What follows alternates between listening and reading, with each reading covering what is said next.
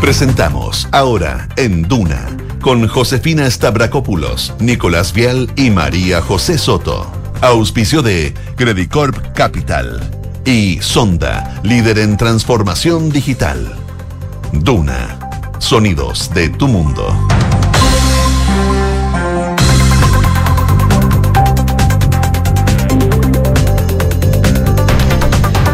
12 en punto. Muy buenas tardes, ¿cómo están ustedes? Bienvenidos a una nueva edición de Ahora en Duna, acá 89.7. En estos momentos en Santiago, 16 grados, cielos despejados después de una lluvia, no sé si fue lluvia. Chubascos débiles, pues fue lluvia. ¿Sí? Y harto viento. Yo estaba acá, entonces no. No, llovió. ¿Sí? Lluvia, definitivo. Lluvia, lluvia intensa y una previa para lo que se viene, El yo creo fin de que semana. yo creo que mañana, pero algunos dicen, algunos meteorólogos decían que más potente el domingo. Bueno, fin de semana. Mira, acá yo estoy metida en la Dirección Meteorológica de Chile y sale que el sábado comienza a llover en la tarde con tormenta eléctrica Ah, incluida y ráfagas de viento de entre 25 a 40 kilómetros por hora aquí en la capital. De todas maneras, en todas las zonas donde nos escuchan a través del dial, Viña del Mar y Valparaíso, Concepción, Puerto Montt, llueve eh, desde mañana principalmente en Puerto Montt comenzó o va a comenzar más bien la lluvia hoy día durante la tarde noche, pero en todas las zonas donde nos escuchan a través del dial llueve el fin de semana. Así que buenas noticias. Vamos a estar contando ya las medidas que van a tomar desde el gobierno para hacer frente a estas precipitaciones que se avecinan. Y mientras eso pasa, también les vamos a contar esos detalles. Les contamos también en esta ocasión el balance sanitario que eh, está siempre bordeando los, los 10.000 casos, 9.677 casos de COVID-19, con 40 decesos y una positividad del 14,69. Y además la preocupación respecto de la viruela del, mondo, eh, del mono. Los casos ya llegaron a 13 en nuestro país y el Ministerio de Salud dice que no se observa por ahora transmisión comunitaria. Hablamos de inflación, se dio el dato del mes de, junio, 0,9%, 12,5% en el año, sigue subiendo la inflación y se proyecta que eso no va a parar. Sí, así. Y se da también en otros puntos, como por ejemplo lo que hemos estado comentando, el alza también del dólar, que tiene mucho que ver con el efecto inflacionario que puede tener un tipo de cambio tan alto. Y una polémica que ahí estábamos conversando fuera de micrófono, no, no, no, no- no sé si se va a mantener durante varios días, pero sí de todas maneras es siempre un tema muy delicado Si sigue subiendo el dólar así, probablemente sí. de alguna manera poner en duda la autonomía del Banco Central, mensajes desde el gobierno que se tuvo que poner paños fríos desde el propio ministro de Hacienda, expresidente del Banco Central. Le vamos a estar contando que ha sido eso y también el ministro de Economía, Nicolás Grau, que habló sobre ese y otros temas y A Canduna. a Canduna, justamente, Claro. y eventuales ayudas que se estarían anunciando en los próximos días, específicamente para la clase media. Oye, y en el ámbito internacional, hoy día, eh, en Chile por lo menos, por, los, por las horas, despertamos eh, realmente impresionados con la muerte de Shinzo Abe. Eh, él, eh, recordemos, renunció a ser primer ministro en plena pandemia en 2020 porque él tenía una eh, colitis ulcerosa, una enfermedad que es crónica, que tenía de toda la vida, pero me imagino que teniendo un cargo de primer ministro, las obligaciones y el estrés que uno debe tener, esa, esa enfermedad se le complicaba en el cargo. Renunció, pero dejó muchos pendientes y él estaba haciendo campaña para volver al Parlamento esta vez. Y eh, le dispararon, le dispararon y lamentablemente muere producto de ese disparo durante, bueno, la mañana allá, allá en Japón Sí. y nos enteramos de la muerte acá en Chile. Oye, y antes de seguir con otros temas, y antes de ir a los titulares, acaba de llegar una declaración ¿Ya? ¿De quién? de un expresidente. ¿Qué Ah, dice? ¿Y de quién es? Eduardo Ah, Frei Ruiz Frei. Tagle. Así ya, que también. para Qué ir entretenido. Oye, mira, le- es larga, así que léela por, por mientras. La voy a leer Te y- pasó lo mismo que la otra vez con Sí, Ricardo. la misma hora. La Eso. misma hora. Léela por mientras, destaca lo más importante y nos cuentas ahora con cuando la mientras vuelta. claro, a la vuelta. Mientras tanto, les cuento Mejor, que sí. tenemos pregunta del día y es la siguiente. El IPC de junio reveló que transporte, alimentos y bebidas no alcohólicas fueron las divisiones con más alzas en nuestro país. ¿Crees que debería entregarse un subsidio? Te dejamos tres alternativas. Sí, no, ok, pero focalizado. Vota con nosotros desde ahora. Quique Yavar ya está con nosotros. ¿Cómo estás, Quique? Bien, ¿y ustedes? Bien, te Todo tocó bien. lluvia en la mañana, ¿no? Me tocó lluvia, sí. Eh, justo venía subiendo hacia la parte precordillerana de la capital y a medida que uno iba subiendo, la lluvia se iba intensificando. Ah, sí. Sí. Así que. La previa, la previa al sistema frontal que se viene el fin de semana. Y si es como esta muestra que tuvimos el viernes, va, puede que llueva harto con harto viento. Así que- Ojalá. O Vamos. sin viento. Les doy un adelanto. Ya. Ya. Es que el Nico nos aguanta. está muy entretenida estas cartas. Anuncio que votaré rechazo. Vamos con los titulares. Ya. Vamos con los Vamos. Eduardo Florista. El IPC de junio subió menos de lo esperado, pero la inflación anual escaló hasta un 12,5%, siendo este su mayor nivel desde mediados del año 1994. De acuerdo al Instituto Nacional de Estadísticas, el índice de precios al consumidor sube un 0,9%, así acumula un alza de 7,1% entre enero y el mes de junio. Los servicios del transporte aéreo, la gasolina y el paquete turístico fueron los productos que más incidieron en esta cifra. Grupo de 49 exministros de la concertación firmaron una carta en apoyo a la opción apruebo. La declaración se conoce en medio de las divisiones que se han generado en la centroizquierda de cara a la consulta ciudadana del próximo 4 de septiembre. El ministro de Economía aseguró que el Banco Central debe definir sus lineamientos respecto a su análisis con la variación del dólar y agregó que debemos alinear las expectativas. Necesitamos una comunicación clara y a tiempo del Banco Central. Esta mañana en Radio Duna, el ministro Nicolás Grau aseguró que por eso como gobierno creemos que sería positivo que señale cuál es su diagnóstico y si vale la pena tomar cartas en este asunto. El gobierno ingresó al Congreso la reforma tributaria, donde más de la mitad de lo recaudado irá a las personas a pensiones y salud. Se trata del pilar del programa de Gabriel Boric, que busca reunir el equivalente al 4,1% del PIB en cuatro años para financiar su amplia agenda de derechos sociales. Ministerio de Salud reportó 9.677 casos nuevos de COVID-19, 1.813 menos que el viernes pasado. La positividad nacional llega al 14,69% y además se reportan 40 fallecidos, de acuerdo a las cifras entregadas por el DEIS. Joe Biden afirmó estar aturdido e indignado por el asesinato de Shinzo Abe. El presidente estadounidense dijo que siendo el primer ministro japonés que más sirvió en el cargo, su visión de Indo-Pacífico libre y abierto persistirá. También se refirió al uso de armas de fuego, enfatizando que la violencia armada siempre deja una cicatriz en las comunidades. Roger Federer se despide del ranking. El suizo quedará este lunes sin puntos ATP. Con la actualización semanal, el ex número uno del mundo perderá 600 unidades que le había sumado en Wimbledon en el año 2021 y su nombre ya no tendrá un casillero en el listado mundial de tenistas profesionales. Otro capítulo negro en el último periodo del ganador de 20 Grand Slam, quien aún no puede recuperarse de su lesión en la rodilla. Eso sí, espera volver prontamente al circuito. Muchas gracias, Quique. Gracias a ustedes. Vemos. 12 con 7, vamos a estar profundizando en la carta eh, que ya envió el expresidente Eduardo Frei. Mientras tanto, les cuento que la Dirección Meteorológica de Chile informó que a partir de mañana hay un nuevo sistema frontal frío que va a afectar con precipitaciones, viento y nieve en la cordillera, eh, principalmente a la zona central del país, desde la región de Coquimbo al Biobío. Se esperan entre 20 y 30 milímetros de lluvia acá, por lo menos en la región metropolitana, y frente a eso ya la delegación eh, presidencial eh, liderada por Constanza Martínez y el director regional de la Oficina Nacional de Emergencias del Ministerio del Interior encabezaron una reunión hoy día de Comité para la Gestión de Riesgo y Desastre. Esta cita contó con la participación del gobernador Claudio Rego, se desarrolló para coordinar el plan de acción e informar las medidas preventivas para poder enfrentar la situación que motivó una alerta temprana preventiva para la región metropolitana por evento meteorológico. Y lo que explicaban después de esta reunión es que eh, ellos querían hacer un llamado a la ciudadanía a que en lo posible se mantengan en sus casas por el mal tiempo y quieren hacer un llamado también especial a que no se suba a la zona precordillerana y también la cordillerana.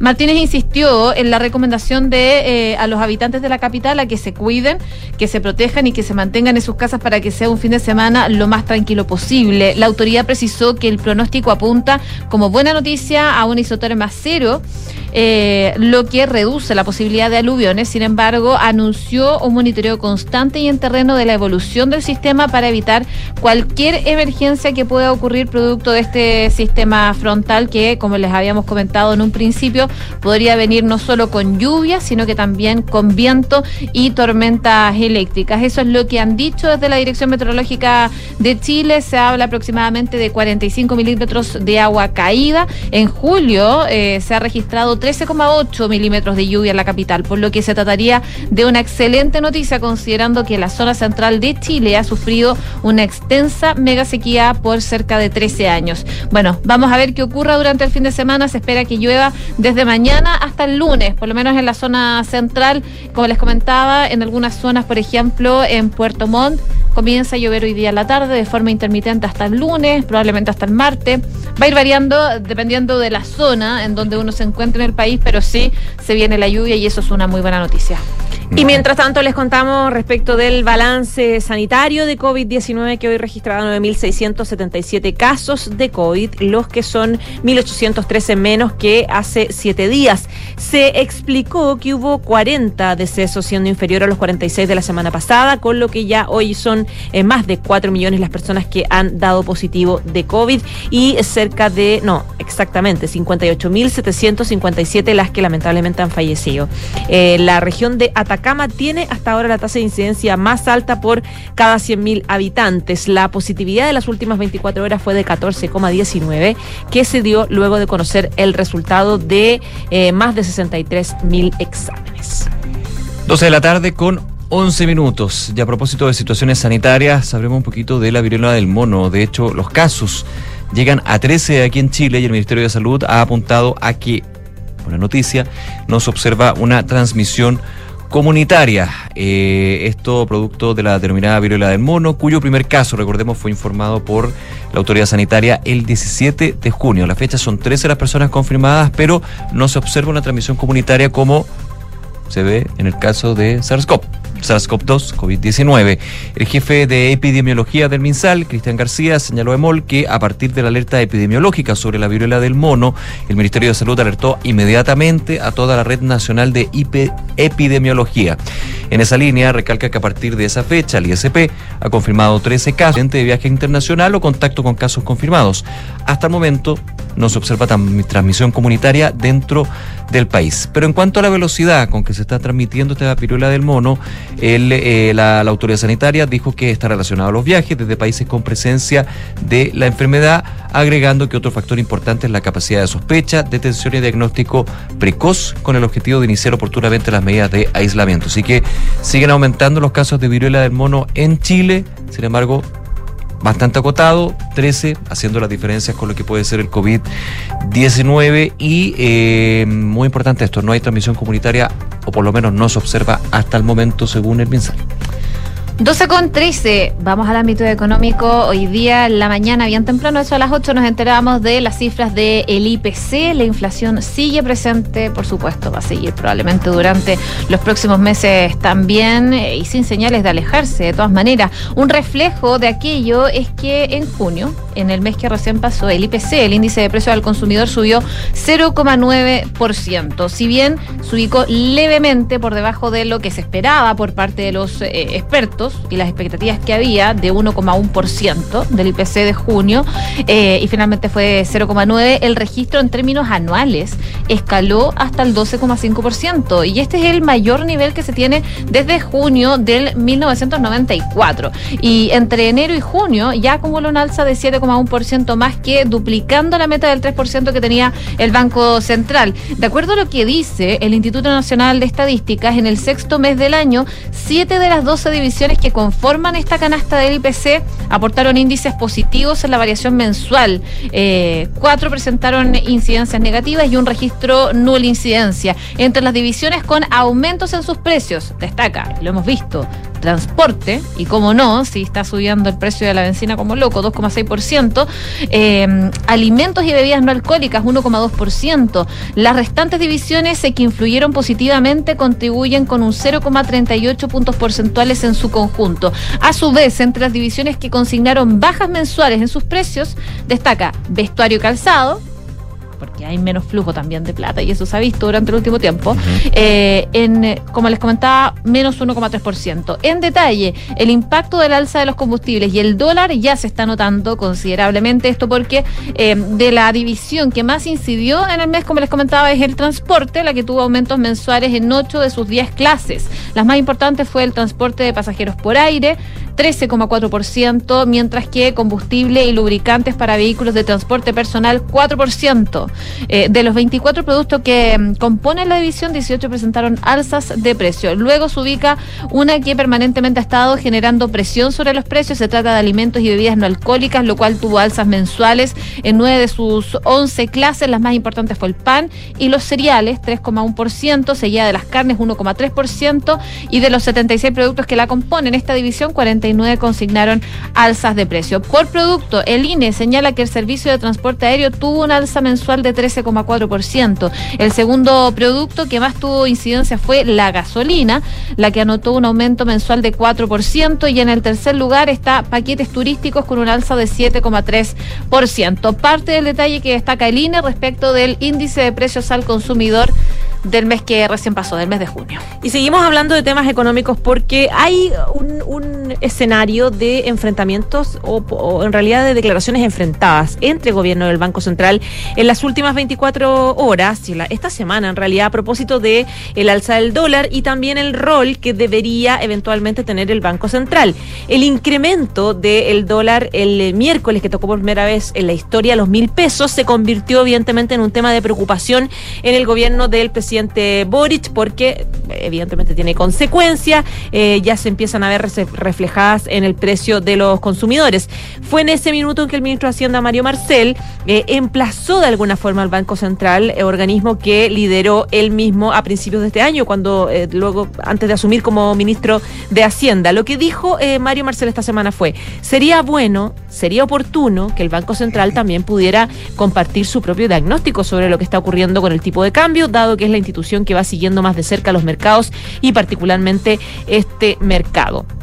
Sus palabras no pasaron desapercibidas entre economistas porque, según consigna la tercera, eh, como ex manda más del Banco Central, conoce las normas de comunicación respecto de las materias, eh, porque el Banco Central no se pronuncia en general respecto a las políticas fiscales. Entonces, eh, Hacienda en general no no habla sobre este tipo de materias propias del central. Pero el ministro no fue el único jefe, ministro, digamos, que habló sobre el tema. La ministra vocera, Camila Vallejo, también fue consultada respecto a el tema de la inflación en los salarios de las personas y lo ocurrido con los combustibles, con el precio del MEPCO. Y dijo ella que nosotros no manejamos la política cambiaria. Eso le corresponde al Banco Central, de nuevo nombrando al Banco Central como organismo autónomo. Y ahí me sumo a lo que dijo, dice ella, el ministro Marcel. Ojalá un llamado al Banco Central a tomar medidas respetando su autonomía, eh, pero ellos son los que manejan la política cambiaria. Claro, ella fue un poco más allá, porque si bien él dice a contarnos su evaluación, su diagnóstico, ella dice no, a tomar medidas directamente. El, el emplazamiento es distinto. Exactamente. Eh, bueno, esto generó bastante eh, críticas que ella tuvo que aclarar después y dice, lamento que se haya malinterpretado porque empezaron a decirle, oiga, eso ya estábamos rozando con la intervención, básicamente. Y el Banco Central, recordemos que es autónomo. Y ella dice, lamento que se haya malinterpretado, en esto seamos súper claros como gobierno y lo que corresponde es respetar la autonomía del Banco Central y de eso no existe ninguna duda. Eh, el punto es que eh, el ministro de Economía, Nicolás Grau, que hoy día hablamos con él en Radio Duna, de hecho habló del tema y dijo que sería muy importante que el Banco Central dé su opinión y que dé alguna idea de cuál va a ser su estrategia al respecto. Y fustigó la variación que ha tenido la divisa norteamericana durante los últimos días. Dice que llegue a mil pesos y que baje a 50 a los días siguientes. Eso obviamente no tiene una explicación objetiva, decía el ministro. Pero solo minutos más tarde se sumaría con una nueva declaración de Marcel, eh, pero esta vez por los dichos de Vallejo. Entonces, en el fondo, como que están los dos dándose vuelta, eh, lo, los tres dándose vuelta sí. en lo mismo. Entonces, claro, después Marcel decía, uno tiene que entender que hay ciertos actores y autoridades que no están tan familiarizadas con los temas económicos, un poco justificando también eh, la forma en la que redactó la frase. Ese como tirón de orejas también, no sí. le pondría tanto color, digamos, pero lo que dice Marcel de hay algunas autoridades que no están familiarizados tanto con el tema económico. Que no saben tanto del tema y Ahora, sería bueno que no hablaran. Se refiere, a la, se, se refiere a la ministra Vallejo solamente. Sí, a Vallejo. O al, porque o al sería un no, yo, es que, sería es un problema. Lo que pasa es que él no. habló un poquito después de. Eh, de la ministra Vallejo, si se refería claro, a la ministra fue, estaba hablando Yo la ministra Vallejo. Ahora, hay un tema, que creo que es muy... Hay dos temas, bueno, hay varios temas, pero lo voy a dejar en dos. El primero, hay un... Se olvida el concepto, más que el concepto, se olvida el origen del Banco Central y cuál es la gran misión que tiene el Banco Central en Chile, que es mantener los precios a raya, la inflación sana, entre comillas. Si empezamos a ver solamente como un elemento de, y eso es, es para lo que se pronuncia la, la ciudadanía, digamos, de que el Banco Central tiene que intervenir el dólar porque está muy alto, está muy bajo, no, no, el tema de la inflación es, obviamente, un dólar muy alto, muy bajo, tiene un impacto inflacionario. Lo hemos puesto aquí en esta mesa todos los días, digamos. Si hay un dólar que está muy alto y una tendencia que se mantiene para los productos importados, eso hace que el precio sea más alto. Eso está claro. Ahora, el punto es que la gran misión del Banco Central es la inflación, no mantener los precios del dólar, porque aparte el dólar sabemos que aquí puede ser una oportunidad o una situación muy compleja dependiendo cómo se mire. Claro.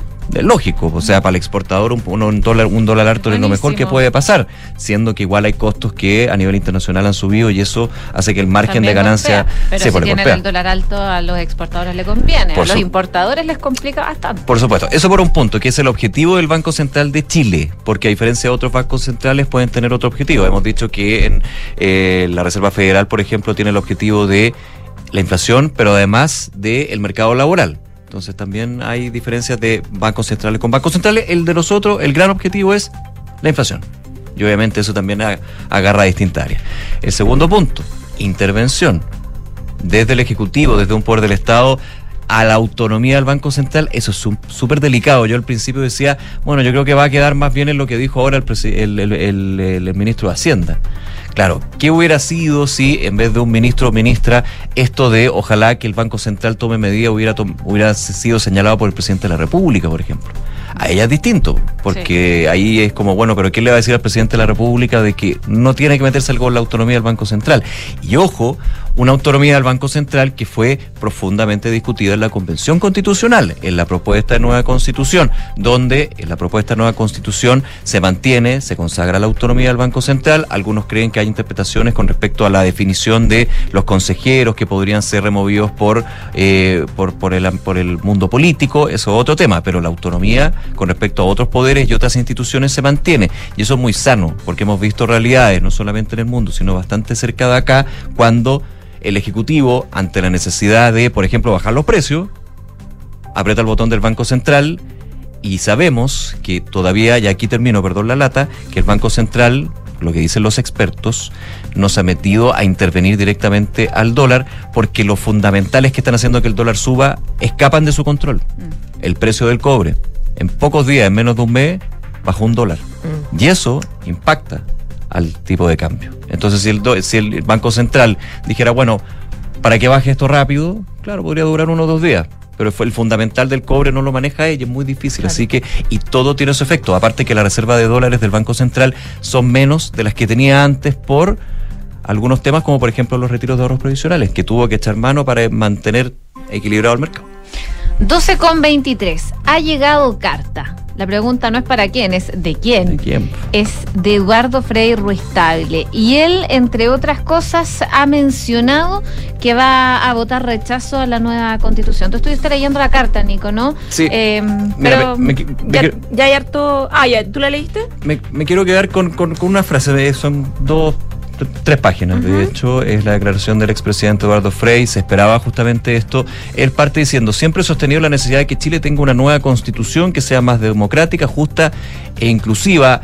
Recuerda también que en su gobierno envió al Congreso varios proyectos de reforma a la Constitución de 1980. Apunta, desafortunadamente todos fueron rechazados por la oposición, que es un tema que está muy ahí. Hoy enfrentamos una nueva etapa, las chilenas y chilenos tendremos la oportunidad de expresarnos y toma el siguiente punto, antes de escucharlo. Al adoptar mi decisión he tenido presente que hay elementos en el trabajo de la Convención Constitucional que son valiosos, el Estado Social Democrático de Derecho, ampliación de derechos sociales, reconocimiento pueblo originario, entre otros. Estoy acortando. ¿ah? Sin embargo, tengo discrepancias, dice Eduardo Ferrer Tagle, insalvables sobre varios contenidos de la propuesta, los que considero comprometen la paz, el desarrollo y la prosperidad de nuestro país. Me voy a limitar a profundizar cuatro asuntos principales. Y ahí sigue la carta donde habla del sistema político, donde habla del Consejo de la Justicia, que él considera que sería negativo.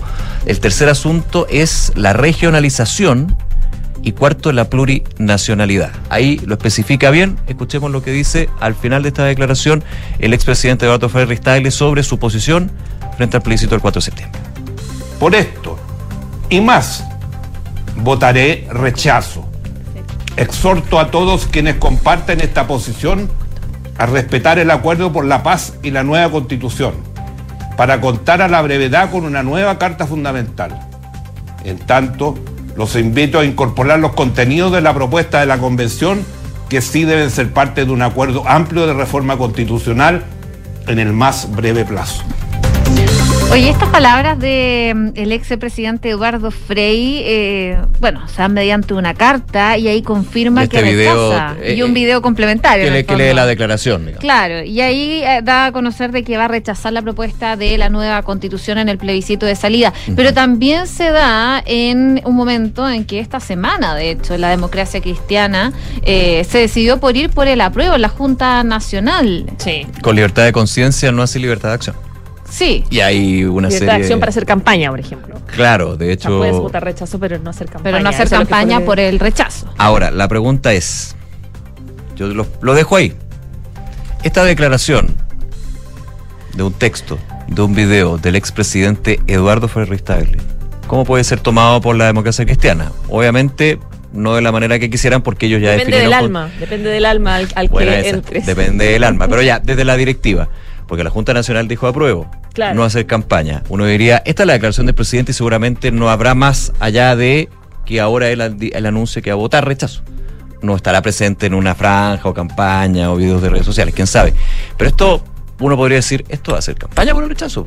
Para Es que aquellos quienes Es, consideren es todo interpretativo, claro. quienes consideren que los argumentos y la crítica que hace el presidente Frei Ruiz Tagle a la plurinacionalidad, estoy leyendo acá, a la regionalización, a eh, los cambios en los sistemas de justicia eh, que plantea esta propuesta. Y los cambios al sistema político, o sea, estamos hablando de cosas bastante fundamentales de lo que propone esta propuesta de nueva constitución, ¿cuál va a ser la... mm, la reacción de, de la mesa, del partido, y, y desde el punto de vista de- del Partido de la Democracia Cristiana.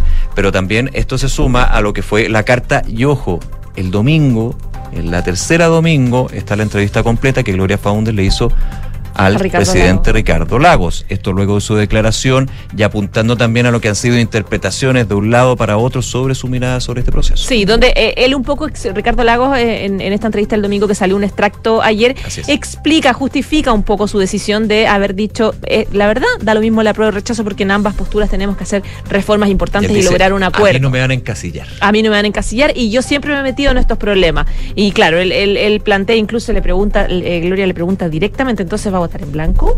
La decisión es mía, como que él quiso hasta, Claro. hasta el final, porque él quiso instalar que que, sí no es lo más, él quiso instalar que no es lo más importante ahora y nos pide centrarnos en el 5 de septiembre, En el digamos. proceso que sigue ese sea la. Y la verdad es que a, a varios yo creo que nos abrió un poco la cabeza decir, si es que es verdad, ninguna de las dos opciones concita una cosa mayoritaria ni ciudadana, sino que genera, los dos generan división. Y eh, claro, eh, yo creo que en general a los expresidentes un poco se les da en la sociedad cierto grado diferente para plantear su rol, su postura, eh, por el cargo Por el que, que tuvieron, por el rol que sí. tuvieron. eh, y no sé si la democracia cristiana o la directiva pudiese decir algo respecto de el derecho que mira, igual tiene fíjate, eh, Eduardo Frei de decir. Déjame una frasecita del último párrafo de la declaración del presidente Frey, que, que luego de que dice anuncio que voy a votar rechazo. Una historia de más de 50 años de- en política y tradición republicana hacen ineludible la responsabilidad de manifestarles a mis compatriotas la importancia de proteger nuestra democracia de iniciativas que la debiliten, sometiendo a nuestra institucionalidad permanente a la discreción de mayorías políticas Ya. coyunturales. No se refiere a cosas específicas de la. eh, bueno, la carta es larga. Sí, Eh, pues, ah, pero.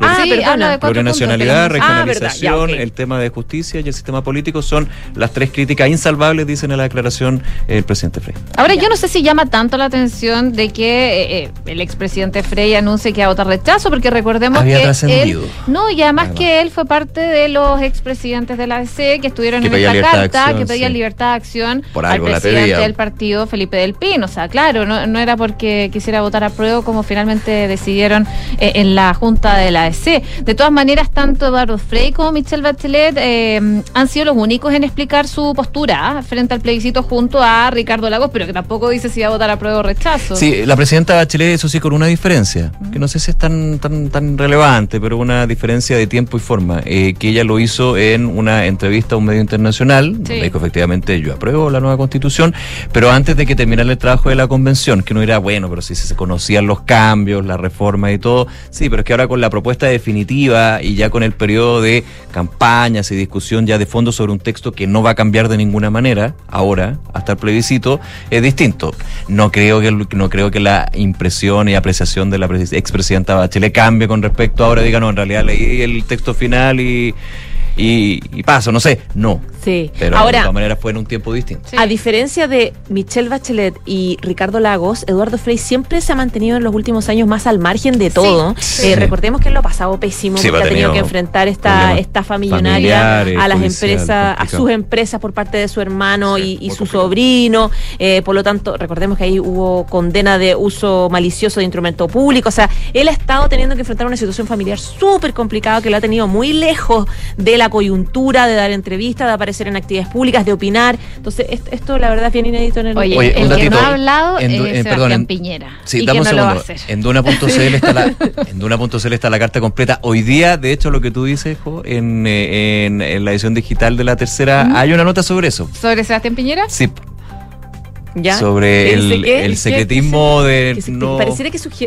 su, su- su apuntaría al rechazo. su entorno le recomienda No mantener el silencio. Es que también desde el actual, la actual oposición, oficialismo en su minuto cuando él era presidente, están tomando una mirada de que aquí sea la ciudadanía la que esté presente en el- Claro. la campaña, en el desarrollo de con mira al plebiscito, más que los políticos. Bueno, eso hicieron de hecho ayer. porque en la derecha tienen esta sensación de que en la puerta del horno, del horno se quema el pan. Ahora. Entonces, como estamos tan cerca, Sí. Eh, Claro, que- el rechazo va ganándole a la Claro, prueba, que que, no no, vaya a pueden ser que cometer algo- errores ahora. Ahora, en la figura presidencial, si ya tenemos una declaración directa en este caso, y, y no soy denostativo de una u otra, pero sí en esta directa, rechazo por parte de Eduardo Ferrer Tagle, eh, directa también de Michelle Bachelet con respecto a la prueba, hay que, habrá que ver cuál va a ser algún tipo de participación ahora en este periodo. Eh, eh, algunos dicen indefinición o no, pero una, una declaración y un diagnóstico también por parte del expresidente Ricardo Lagos, falta el presidente Piñera. Entonces, como que le mete presión o no. sí, de todas maneras. Desde, desde la, desde la figura presidencial, a eso Tengo me la sensación de cual- en cuando, este cuando él piensa, me están metiendo presión, alguien, su grupo le dice, nosotros le No vamos a lo meter presión a ustedes para que no lo hagan. Hacen el contrapeso. Ya, Exacto. 12 con Sí, 32, parece. tenemos que hacer una pausa. Ya. Pero antes la pregunta del día. El IPC de junio reveló que transportes, alimentos y bebidas no alcohólicas fueron las divisiones con más alzas en nuestro país. ¿Crees que debiera entregarse un subsidio? Te dejamos tres alternativas. Sí, no o ok, pero focalizado. Hacemos una breve pausa. A la vuelta vamos a estar hablando de deporte con la Fran Ravizza que está ahí preparándose para entrar y por supuesto también del ámbito internacional con el asesinato de Shinzo Abe, el ex primer ministro de Japón. Lo que sigue eh, con Boris Johnson porque esto no queda ahí solo en la renuncia. Y también vamos a estar hablando de lo que está pasando en Rusia luego de que McDonald's se fuera, la cadena McDonald's. ¿Ya? ¿Quién la sustituye y cuál es el principal problema que está teniendo la empresa que la sustituye? ¿Cuál es? Ah, no, a la vuelta, a la vuelta. Ah, bueno, ya. Ya, pausa y volvemos en Ahora en Duna, el 89.7. Regar las plantas de tu departamento, 2 litros. Lavado de ropa, 60 litros. Lavar tu auto, 100 litros. Cada litro cuenta. Conscientes de la grave crisis hídrica, en Toyota decidimos reducir el uso del agua en todos nuestros procesos, comenzando con el servicio de lavado en nuestros concesionarios. Súmate y conoce más de nuestra iniciativa. Cada litro cuenta en toyota.cl.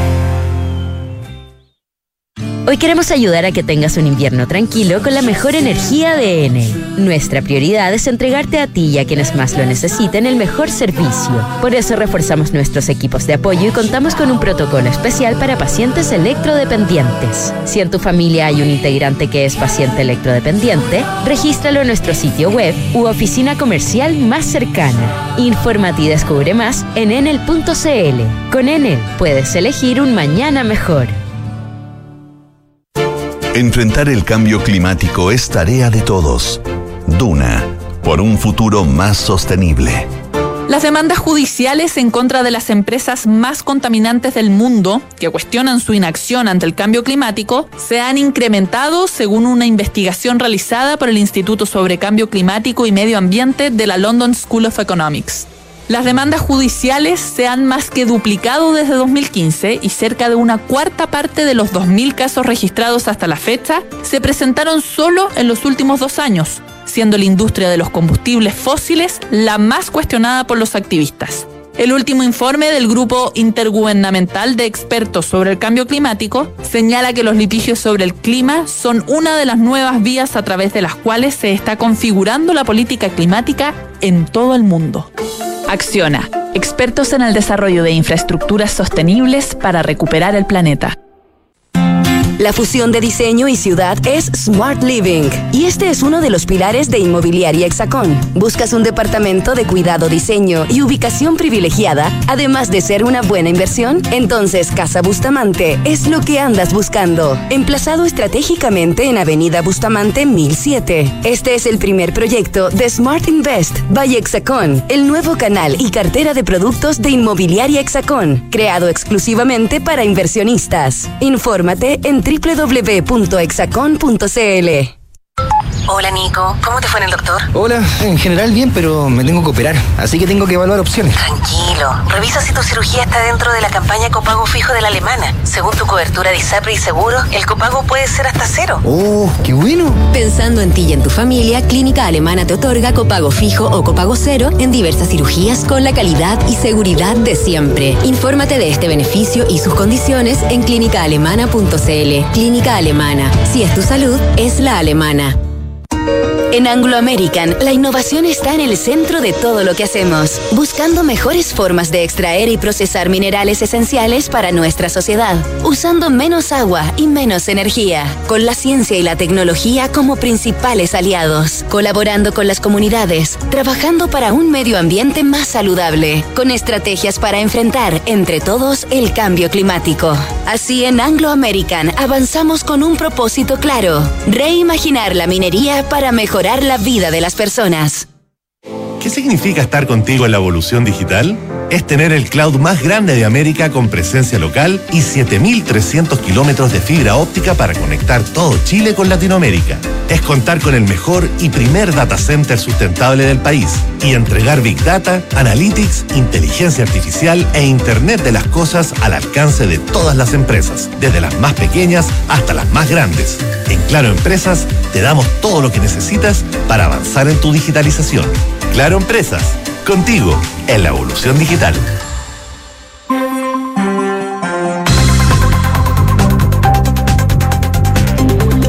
Con 37 minutos, estamos de regreso en Ahora en Duna, Carlos 89.7. Está con nosotros Francesca Ravizza para revisar noticias del deporte. ¿Cómo estás, Fran? Muy bien, ¿y ustedes? Hola, Fran. ¿Todo bien? Qué bueno. Hoy a esta hora se está jugando la única semifinal de Wimbledon entre Novak Djokovic y Cameron Norrie. Están jugando el cuarto set. Cameron Norrie ganó el primero 6-2. Los otros dos los ganó Djokovic 6-3 y 6-2. Ahora va ganando 3 a 2 y está sirviendo el serbio. Va ganando 30-0 para poder avanzar a la final y enfrentarse a Nick Kyrgios, que recordemos no se tuvo que jugar la final porque Rafael Nadal ayer se retiró la tarde de Wimbledon debido a una lesión abdominal, tenía un desgarro de 7 milímetros en la zona abdominal, lo que le producía mucho dolor y según dijo el propio Nadal en conferencia de prensa, no estaba para jugar, no estaba para competir, no estaba para ganar.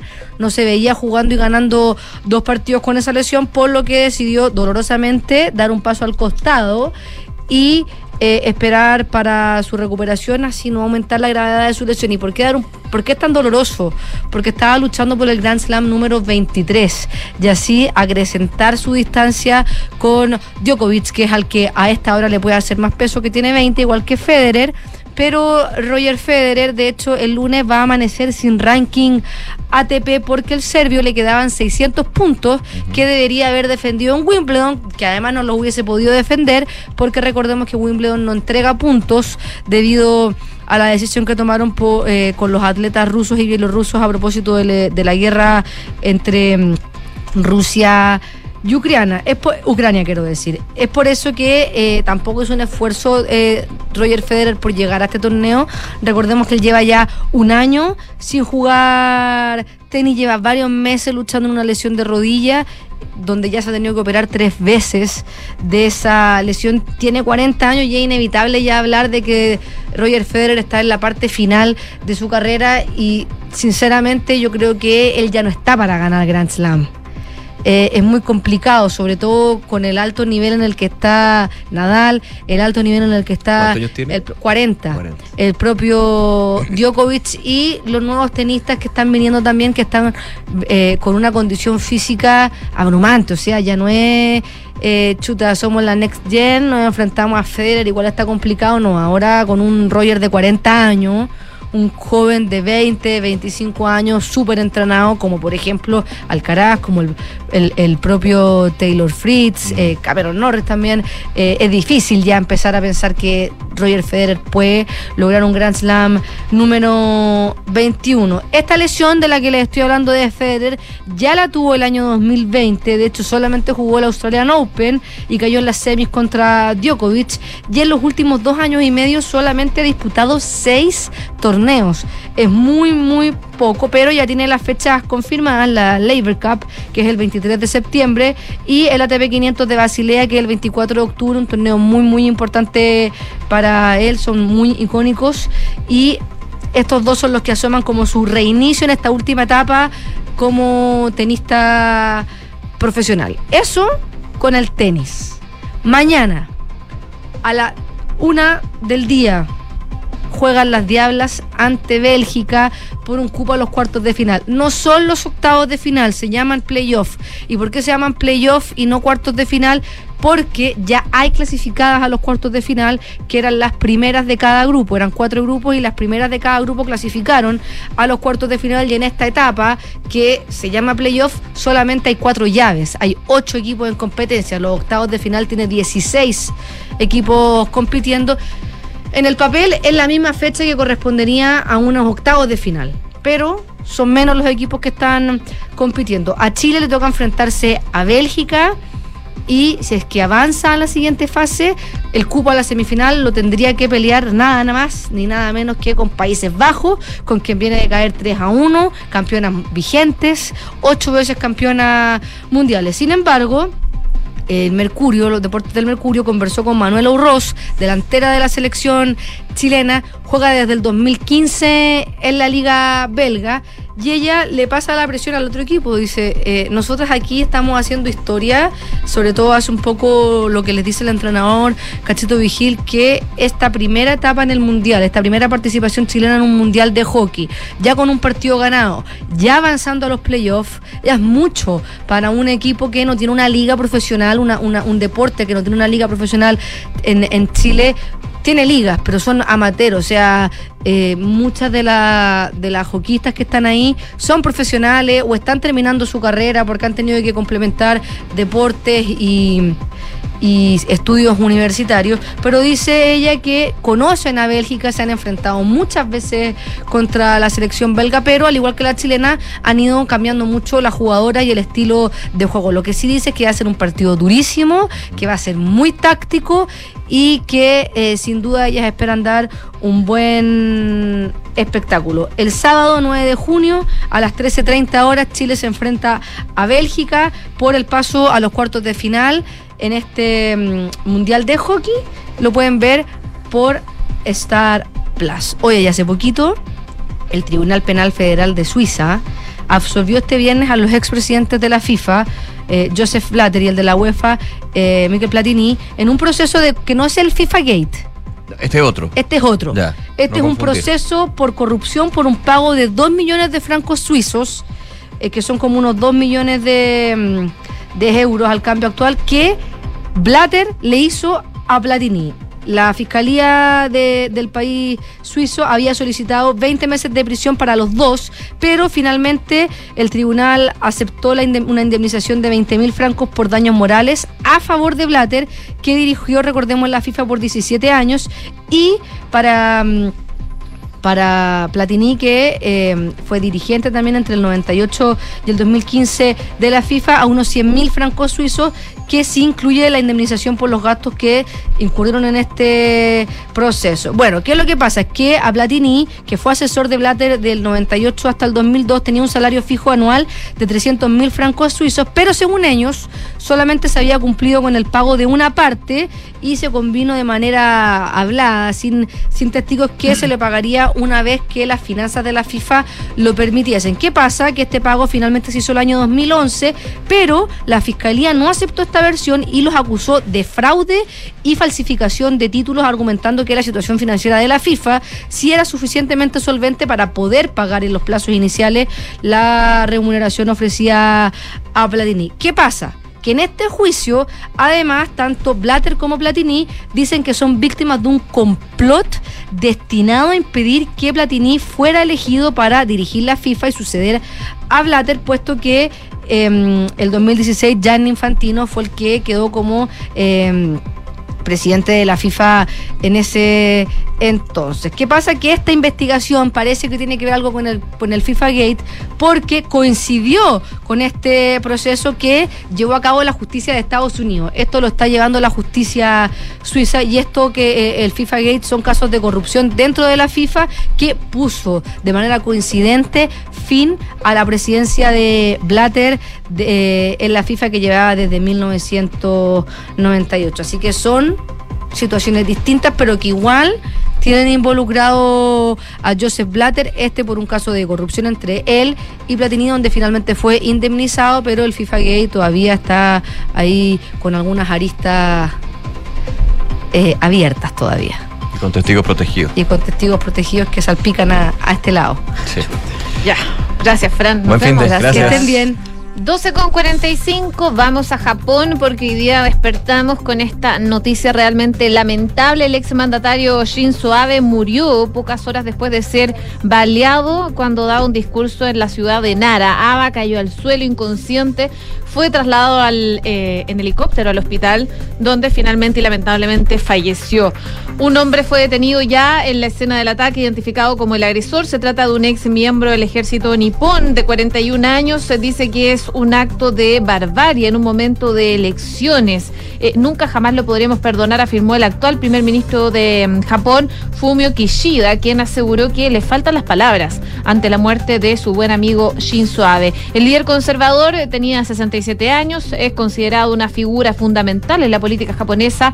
Fue atacado en plena calle, cerca de una estación de tren en Nara, y recibió al menos dos disparos. Colapsó y empezó a sangrar. Los médicos que lo trataron confirmaron que no tenía signos vitales cuando fue ingresado y presentaba dos heridas en el cuello. Eh, sangraba profundamente, es lo que dicen desde la clínica. La confirmación de la muerte de Ave ha sumido al país en un estado de shock. La sensación es absolutamente de incredulidad, mientras todo el mundo se preguntaba qué llevó al agresor a cometer este asesinato.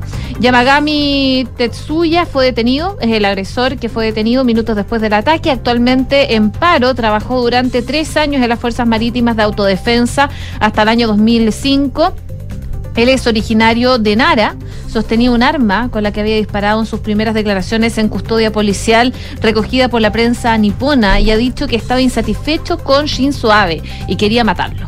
La policía registró su domicilio y halló otros artefactos como pistolas y también explosivos. Abe fue atacado mientras hacía esta campaña para las elecciones parciales de la Cámara Alta, que es el Parlamento de Japón, el próximo domingo, en la que el Partido Liberal Demócrata de Abe y el actual primer ministro Kishida esperaban revalidar su mayoría, algo que enluta, por supuesto, a la política y a Japón entero, porque fue un primer ministro que estuvo desde el 2016 hasta el 2020, que como hemos contado tuvo que salir por problemas de salud, pero que quería retomar finalmente un puesto político para seguir la senda del de, eh, camino que quería seguir y enmendar cosas que eh, se habían hecho anteriormente.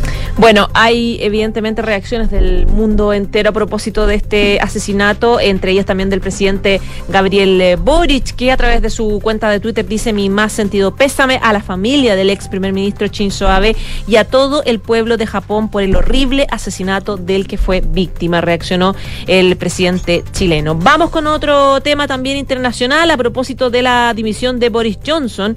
Eh, cuenta hoy día el mundo.es, el mundo de España, el, el diario Tres candidatos han abierto ya fuego como aspirantes a la sucesión de Boris Johnson como líder del Partido Conservador. El fiscal general Suela Braverman, el ex ministro del Brexit eh, Steve Baker y el presidente del Comité del Parlamento de Asuntos Exteriores Tom Tigendat. Ninguno de ellos figura, sin embargo, en la lista de favoritos en una competición en la que está previsto que concurran específicamente al menos una docena de candidatos.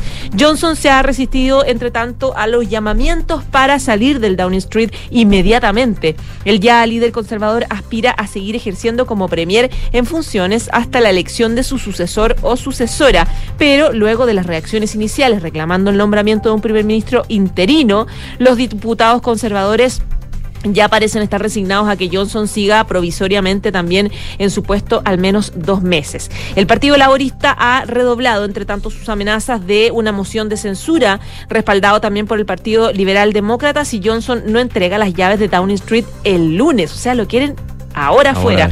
Eh, y eh, claro, eh, quieren esta moción de censura si intenta, dicen, aferrarse al poder unos meses. Es algo totalmente inaceptable, declaran algunos de los laboristas. De ser aprobada la moción, podría abrir las puertas a la disolución del Parlamento y a la convocatoria de elecciones generales. Pero es muy improbable que los diputados rebeldes Tories apoyen la ausencia de un nuevo líder. En su nuevo papel de premier en funciones, Johnson presidió el jueves el gabinete gabinete de ministros con nuevas incorporaciones para cubrir más de 50 dimisiones en cadena a lo largo de estas semanas, entre las que están James Crevely, que eh, como nuevo secretario de Educación. Johnson ha confirmado que no va a impulsar nuevas medidas políticas en el periodo que estén de transición hasta su reemplazo, aunque en algunos sectores del partido sí está el temor de que se desmarque con alguna disrupción al estilo Donald Trump, es decir, que se vuelva un poco loco en el fondo, o tenga algún gesto de desplante hacia su, hacia su propio partido.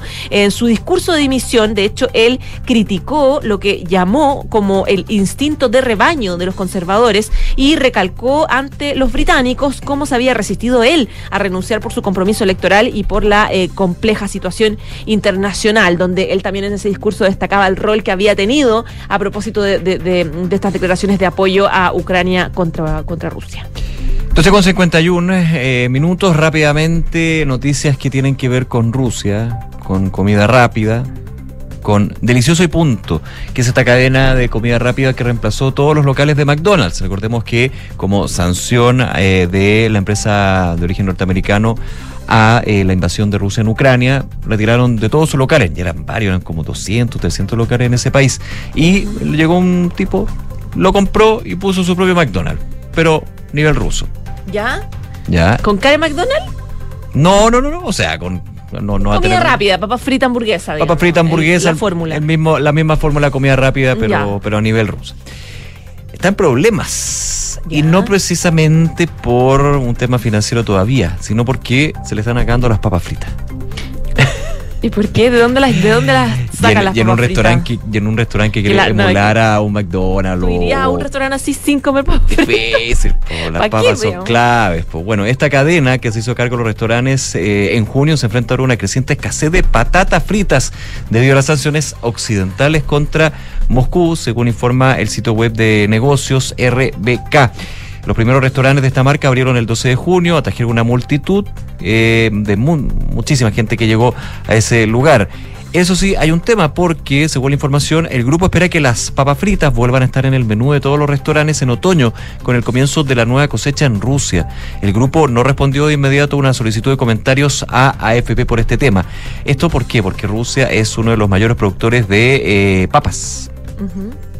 Así que hay un tema ahí y eh, al margen de las papas fritas, el McDonald's ruso se verá privado una vez agotada de sus existencias, también de todas las bebidas del gigante estadounidense Coca-Cola, que se retiró del mercado ruso a causa de la invasión. En tanto, la empresa canadiense McCain Foods, el mayor productor de papas fritas del mundo, anunció que detenía la construcción de su fábrica en Rusia y suspendía las entregas de sus productos al mercado ruso. Mira. Así que apunta hamburguesa nomás, no te queda otra. bueno, hay, ellos están viviendo también harto la, escasez de productos a propósito de los bloqueos económicos, sí. Las, sanciones. comerciales, claro. Así que es un tema que está ahí.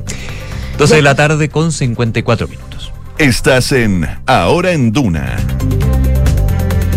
Y vamos a temas nacionales, volvamos al país. Volvamos. A propósito de eh, todo este enredo que les habíamos adelantado un poco de las declaraciones respecto del rol que debería o podría tener el Banco Central para eh, amortiguar un poco el precio del dólar. Ha habido declaraciones de varios ministros al respecto y la ministra Camila Vallejo lamentó hoy día que a su juicio se malinterpretaran sus dichos respecto al rol del Banco Central por la fuerte alza del dólar, asegurando que, y ella lo dijo, como gobierno nos ponemos en duda, eh, no ponemos en duda la autonomía del Banco Central. La ministra Camila Vallejo llamó ayer al Instituto Emisor a tomar medidas respetando su autonomía, eh, pero son ellos los que manejan la política cambiaria. Y si bien el titular de Hacienda, Mario Marcel, evitó calificar sus palabras, sí pidió distinguir entre conocer el diagnóstico, que es lo que había pedido él, a pedir medidas al Banco Central, que fue lo que dijo Camila Vallejo. En entrevista con Mega, Vallejo se refirió al tema, eh, afirmando que lamento que se haya malinterpretado sus palabras y en esto son súper claros como gobierno y lo que corresponde es respetar la autonomía del Banco Central. En eso no hay duda. Asimismo, la ministra comentó que se habló con el ministro Marcel sobre el tema y insistieron en que no hay duda respecto de esta autonomía, que es una definición propia del gobierno y es algo que no se va a negar. Consultada respecto a si incidía el hecho de que la presidenta del Banco Central, Rosana Costa, fue designada por el gobierno anterior, Vallejo descartó totalmente eso. Dijo, no, en lo absoluto es una institución sumamente respetada, respetable, tiene una atribución exclusiva, que es la política cambiaria. Y en el marco de esa atribución exclusiva, nosotros confiamos en que vayan a tomar las mejores decisiones. Yo lamento, dijo Camila Vallejo, que se haya interpretado, eh, mal interpretado, porque hubo mucha gente que dijo, aquí claramente Camila Vallejo y el gobierno está inter, quiere intervenir, está hablando de intervencionismo al pedirle que haga algo al Banco Central. Y ella dice, no, no quise decir eso, me malinterpretaron, y en esto coincidimos y hablamos con el ministro Marcel, dejar sumamente claro como gobierno, no ponemos en duda jamás la autonomía del Banco Central. 12 de la tarde con 56 minutos. Y hablando de economía, hablemos de inflación. Hoy día se entregó la inflación de junio, 0,9%, 12% en el año.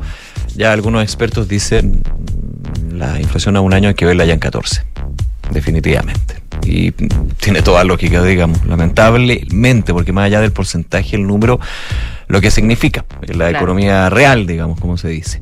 Eh, se- después de este dato, ahora hay varios expertos que dicen hacia dónde va esto.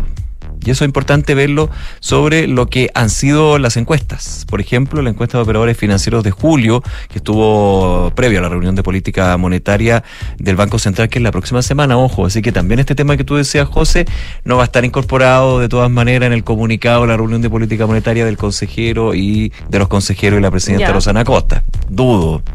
Pues hay que dejarlo hasta acá, este tema de si interviene o no. Pero igual, capaz que vaya una conversa con el ministro de Hacienda presente, porque el ministro presente, el los ministros de Hacienda pueden estar presentes en la reunión.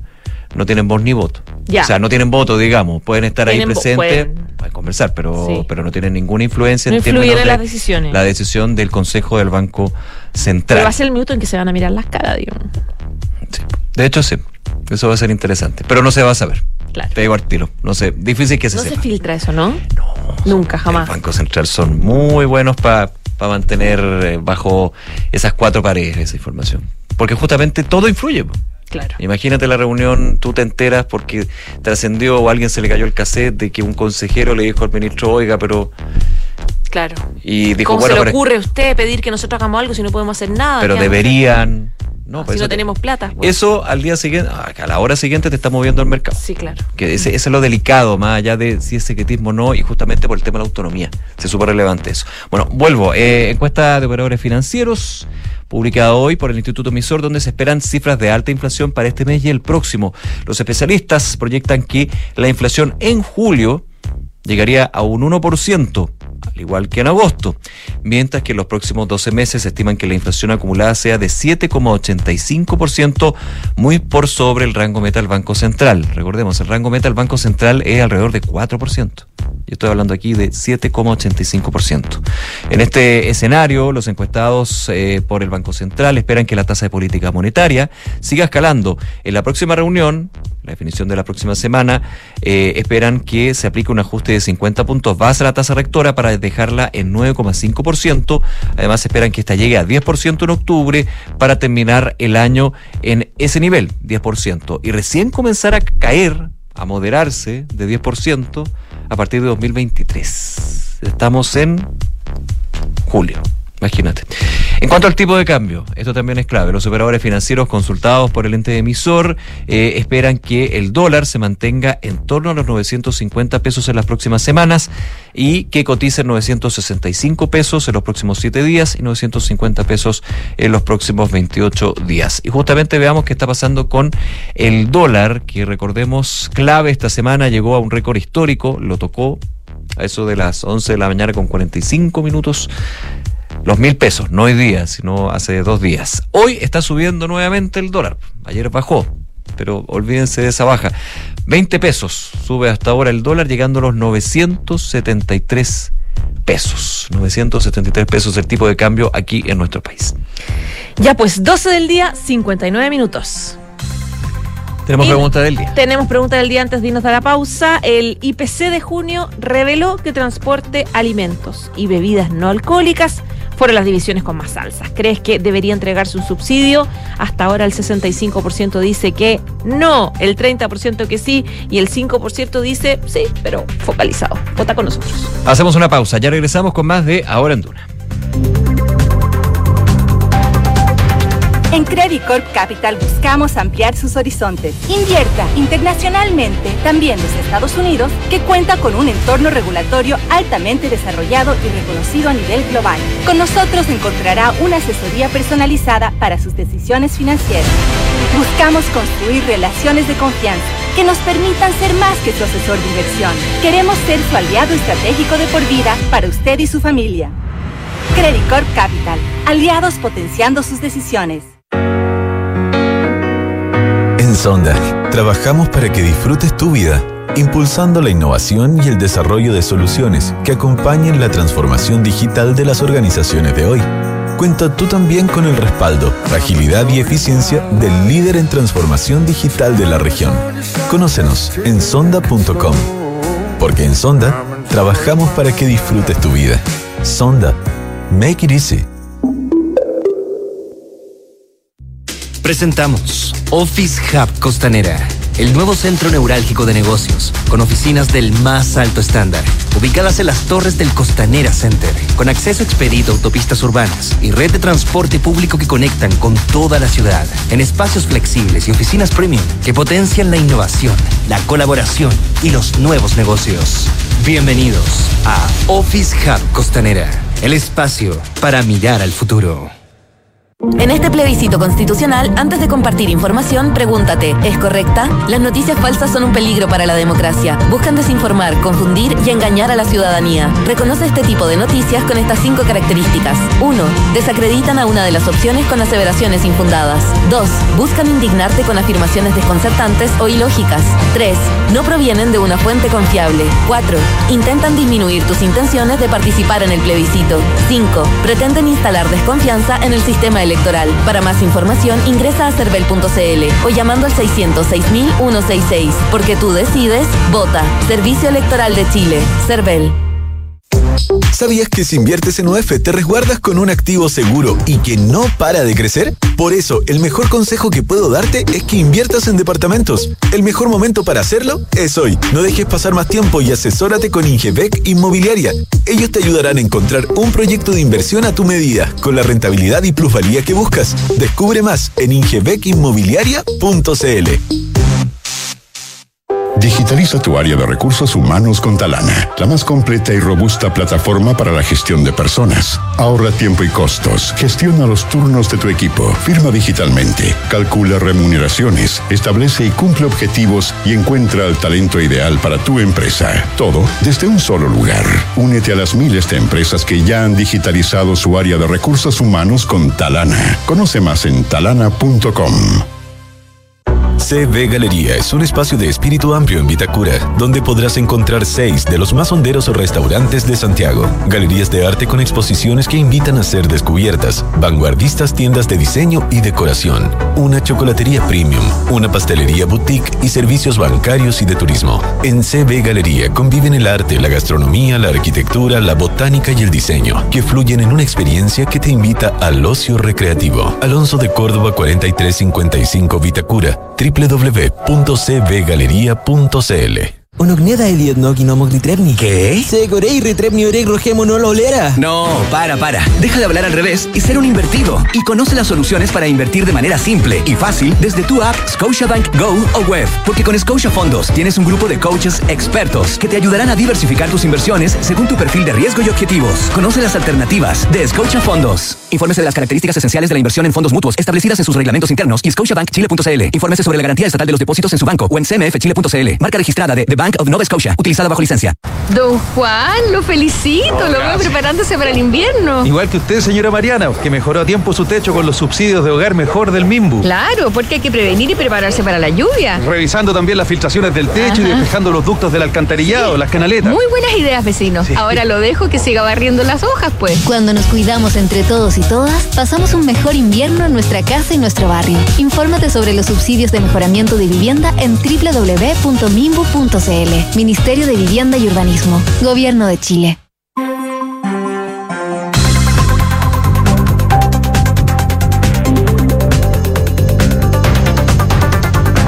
Una de la tarde, con cuatro minutos, estás en Duna, aquí en Ahora en Duna, revisando las principales noticias que marcan este día viernes.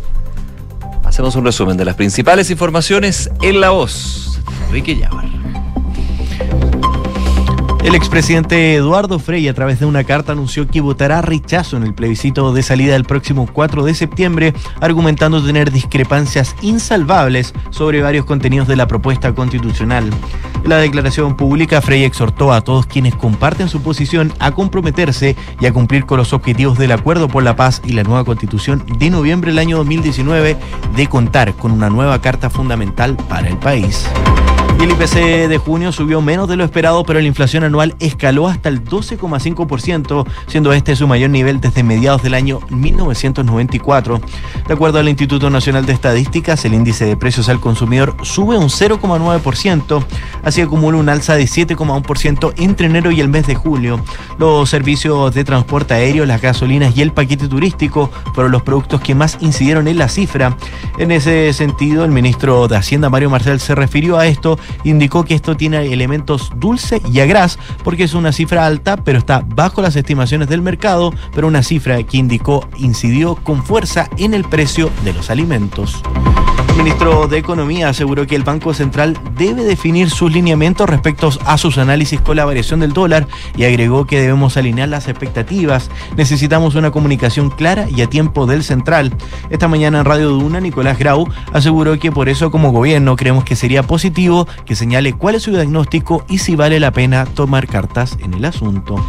La ministra vocera de gobierno, Camila Vallejo, lamentó hoy que se malinterpretaron sus dichos respecto al rol del Banco Central ante la fuerza, ante la fuerte alza del dólar, asegurando que como gobierno no ponemos en duda la autonomía que tiene el ente emisor.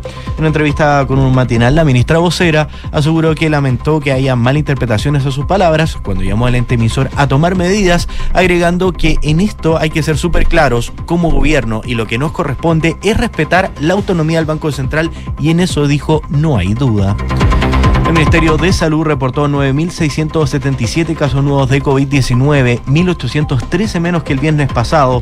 La positividad nacional es de un 14,69% y además se reportan 40 fallecidos, de acuerdo a cifras entregadas por el DEIS.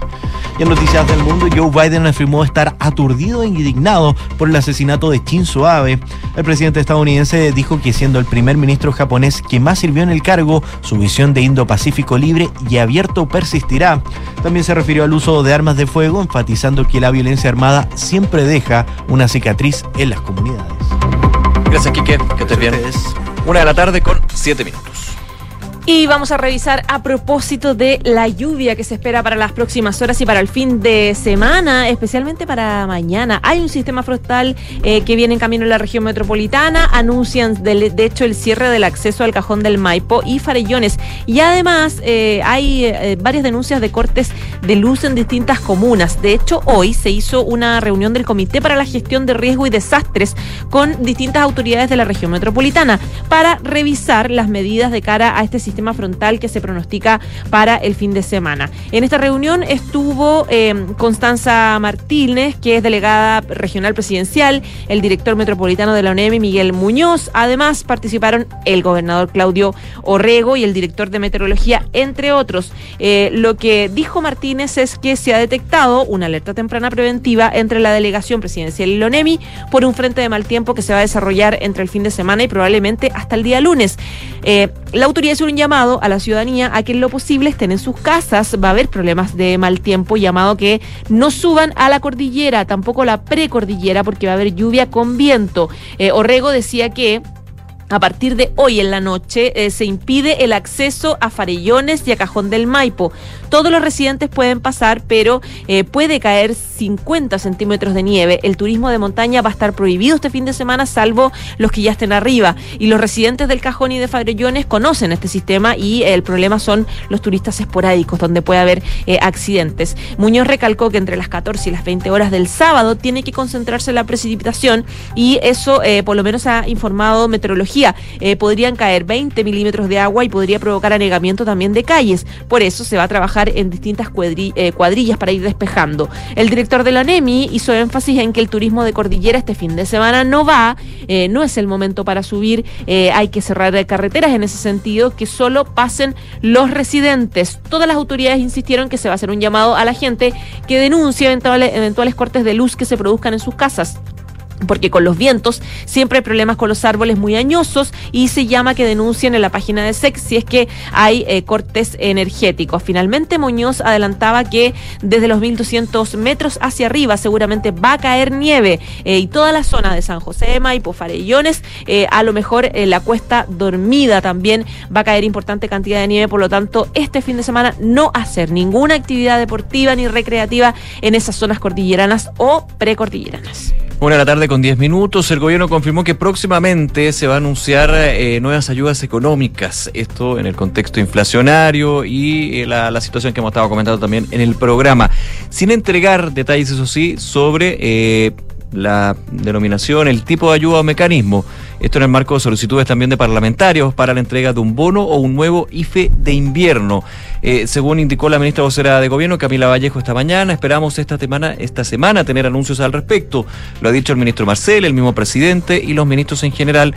Nosotros todos los meses y todas las semanas estamos evaluando cómo ir con más apoyo a las familias. Ahora, lo que decimos es que, decía la ministra Vallejo, tenemos que lograr transferencias directas, apoyos directos a las familias, entendiendo la situación económica inflacionaria, pero también la realidad de los bolsillos. Se ha hecho un trabajo bien responsable con los ministros del Comité Económico, eh, particularmente con el ministro Mario Marcel. En cuanto a la denominación del beneficio, cuál sería este beneficio, la ministra Vallejo dijo que más allá del nombre, porque se ha hablado de distintos nombres, lo importante es que, hay que llegar con apoyos directos a las familias. No me voy a adelantar en el mecanismo específico porque eso va a ser parte del anuncio que se haría en los próximos días, dijo la ministra Camila Vallejo. Una de la tarde y 12 minutos. Volvemos a eh, temas políticos a propósito de lo que supimos al inicio de las noticias, que es que el expresidente Eduardo Frey se sumó a este tema de las cartas de los expresidentes. Esta semana fue Ricardo Lagos y esta vez Frey anuncia a través de una carta de dos carillas que va a votar rechazo en el plebiscito de salida. Queremos hablar de este y otros temas con el diputado también de la democracia cristiana, Alberto Undurraga, que lo tenemos ya en línea. ¿Cómo está, diputado? Buenas tardes. Buenas tardes, María José. Buenas tardes, Nicolás. Gracias por la invitación. Nada, gracias a usted por contestarnos. Diputado, ¿qué le parece esta declaración que hizo Eduardo Frey? Yo creo que, primero, legítima. Eh, eh, segundo, refleja una tensión que hay, eh, no solo en la democracia cristiana, en la centroizquierda, que todos nosotros consideramos que hay cosas buenas en, la, en, el proyecto de la Constitución. El mismo expresidente Frey lo menciona cuando dice que tiene que haber un nuevo acuerdo basado en los derechos sociales y el conjunto de cosas buenas que tiene el, el, nuevo texto de la Constitución, pero todos nosotros también consideramos que hay cosas que no nos gustan. Y, y, llegamos a ponderaciones distintas. Algunos de nosotros eh, llegamos a la ponderación que eh, con las cosas buenas y aquellas no tan buenas eh, es, preferible aprobar porque es un mejor camino para el futuro de Chile y otros como el expresidente Frey llegan a la conclusión distinta.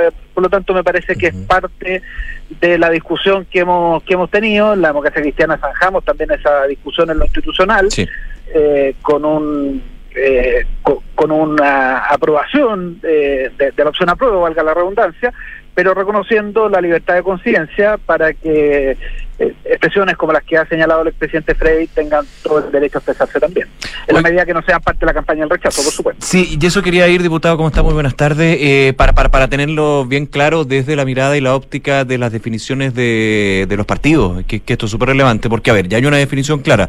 La democracia cristiana va por el apruebo. Esto fue definido en la Junta Nacional y con toda esta discusión de la libertad de acción o no, finalmente se dice, hay libertad de conciencia, no así libertad de acción, que significa que un militante de la democracia cristiana tiene que, que quiere ir, que quiera ir por el rechazo, se le respeta, pero no puede ir por la campaña del rechazo. Eso para tenerlo claro, ¿cierto? Pero, Ya, eso es súper claro. Ahora, ¿cómo caería esta declaración a través de una carta en redes sociales, a través de un video del expresidente Eduardo- Eduardo Frei? ¿Se considera a juicio suyo y del partido de estas definiciones como campaña o no? Se lo pregunto porque estamos hablando del expresidente de la República, quien fuera candidato en su minuto de la democracia cristiana para llegar a la moneda, y varias veces, dos veces de hecho. Sí, bueno, yo soy uno de los impulsores de, de este acuerdo que tomamos eh, anteayer en, en la democracia cristiana, ¿no? De, de estar institucionalmente por el apruebo, pero reconocer la libertad de conciencia. Fue uno de los impulsores de ese término, además de la libertad de conciencia.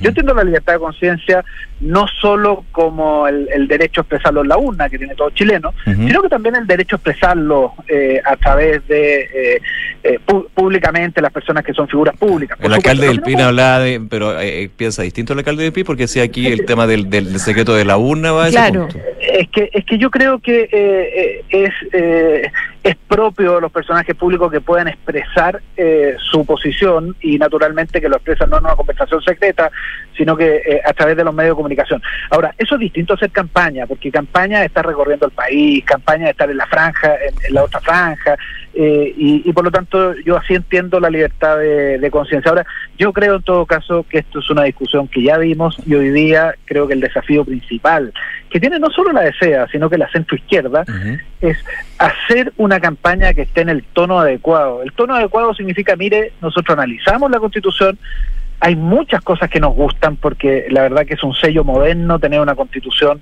eh, eh, paritaria que reconoce los derechos sociales, con la protección al medio ambiente, con más poder a las regiones y a, y- y a las comunas, eso es un sello moderno, pero también hay cosas que nos merecen duda y ahí hay distintos aspectos. eh, y en el conjunto creemos que en el conjunto creemos que es mejor aprobar que la otra alternativa, porque es un mejor camino para Chile, porque tiene legitimidad eh, eh, legitimidad en una convención constitucional por, por las distintas razones, ¿no? Entonces, ese es un tono distinto al, al tono que encuentra todo bueno. Yo me imagino que nosotros tenemos la obligación de hacer una campaña. ¿Usted dice un aprueba para reformar en este sentido? no me gusta el eslogan porque eh, eso es como, un- como jugar un compromiso que al día siguiente vamos a estar reformando. No, mira, esta tiene cosas buenas y cosas y, y cosas no- que no nos gustan, pero no se compara con el ideal.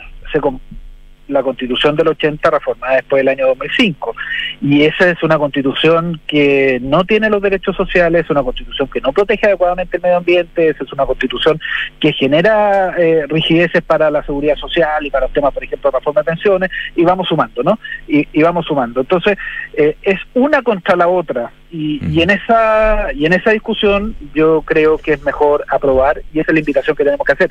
Pero en ese tono, ¿no? En, es- en ese tono. Y la carta del expresidente Frey viene a reforzar un poco que hay aspectos positivos, me quedo con esa parte de la carta. Ya, pero no es el tono en general que tienen varios de los personeros de la democracia cristiana. De hecho, los senadores Walker, eh, Rincón y, y el ex convencional Chaín están bien enojados, la verdad. Ellos están como con una postura de no nos van a callar, eh, muy indignados por lo que pasó en la Junta de, la, de la democracia cristiana. Ellos plantean que eh, efectivamente podrían ser denunciados en algún minuto. Eh, hay dudas respecto de si eso efectivamente pase, que finalmente un militante que tiene todo el derecho puede llegar al Tribunal Supremo eh, si considera que efectivamente están haciendo campaña. Es decir, están en un minuto con mucha tensión donde, bueno, ya tenemos al senador Fuad Chaín, o sea, no, al senador Huenchumilla que hablaba de una, una separación amistosa de la democracia cristiana. Entonces, mm, como que no, no están en un minuto en el que se respeten 100% estas dos posturas. La, la discusión fue álgida, la discusión fue difícil, pero yo me quedo más con las palabras del diputado Erika Dedo, que estaba por el rechazo también y defendió su postura en la Junta Nacional. y, y que finalmente dice, mire, el partido ha tomado una decisión institucional, lo que corresponde es respetarla porque el partido me va a respetar a mí, eh, lo dice en ese caso el, eh, el, el diputado Aedo, eh, la opción de tener eh, la opción diferente respecto a la opción de la, de la mayoría. Yo creo que la, las reacciones más, más destempladas o más duras fueron parte de la reacción inicial. Yo espero que esto decante y de nuevo creo que el objetivo nuestro es dar en el, en el tono de la dar en el tono de la campaña. Yo estoy convencido que es mejor la nueva constitución que la, que la antigua. Por supuesto que no la encuentro perfecta. Hay varias cosas que, eh, que, a mi juicio requieren en algún momento ser, eh, ser modificadas, pero no la comparamos respecto a una constitución ideal, la comparamos respecto a la constitución que tenemos. Y la constitución que tenemos, la verdad, eh, que el 80% de los chilenos no la quiere, ¿no? Eh, desde el momento que votamos en el plebiscito de entrada, un 80% por el apruebo. Claro. Diputado Alberto Undurraga, muchísimas gracias por acompañarnos esta tarde y que tenga un buen fin de semana. ¿eh? No, muchas gracias a usted, Nicolás y María José. Chao, diputado, que esté bien. Que esté muy bien, gracias. Una de la tarde con 19 minutos, casi 20. Vamos a revisar la pregunta del día, José. Ya, pues el IPC de junio reveló que transportes, alimentos y bebidas no alcohólicas fueron las divisiones con más alza en el IPC. ¿Crees que debiera entregarse un subsidio? El 61,9% dice que no, el 33,3% considera que sí y el 4,8% ok, pero focalizado. La transformación digital de tu negocio nunca estuvo en mejores manos. En Sonda trabajan para que disfrutes tu vida, innovando y desarrollando soluciones tecnológicas que mejoran y agilizan tus operaciones. Conócelos hoy, Sonda Make It Easy. En Credit Corp Capital buscan ampliar tus horizontes. Invierta internacionalmente desde Estados Unidos, que cuenta con un entorno regulatorio altamente desarrollado y reconocido a nivel global. Credit Corp Capital, aliados potenciando sus decisiones. Una con 20, nos vamos. Muchísimas gracias por acompañarnos. Ya viene Cartas Notables, la edición PM de Información Privilegiada. Que tengan un excelente fin de semana. Nos vemos. Chao. Chao.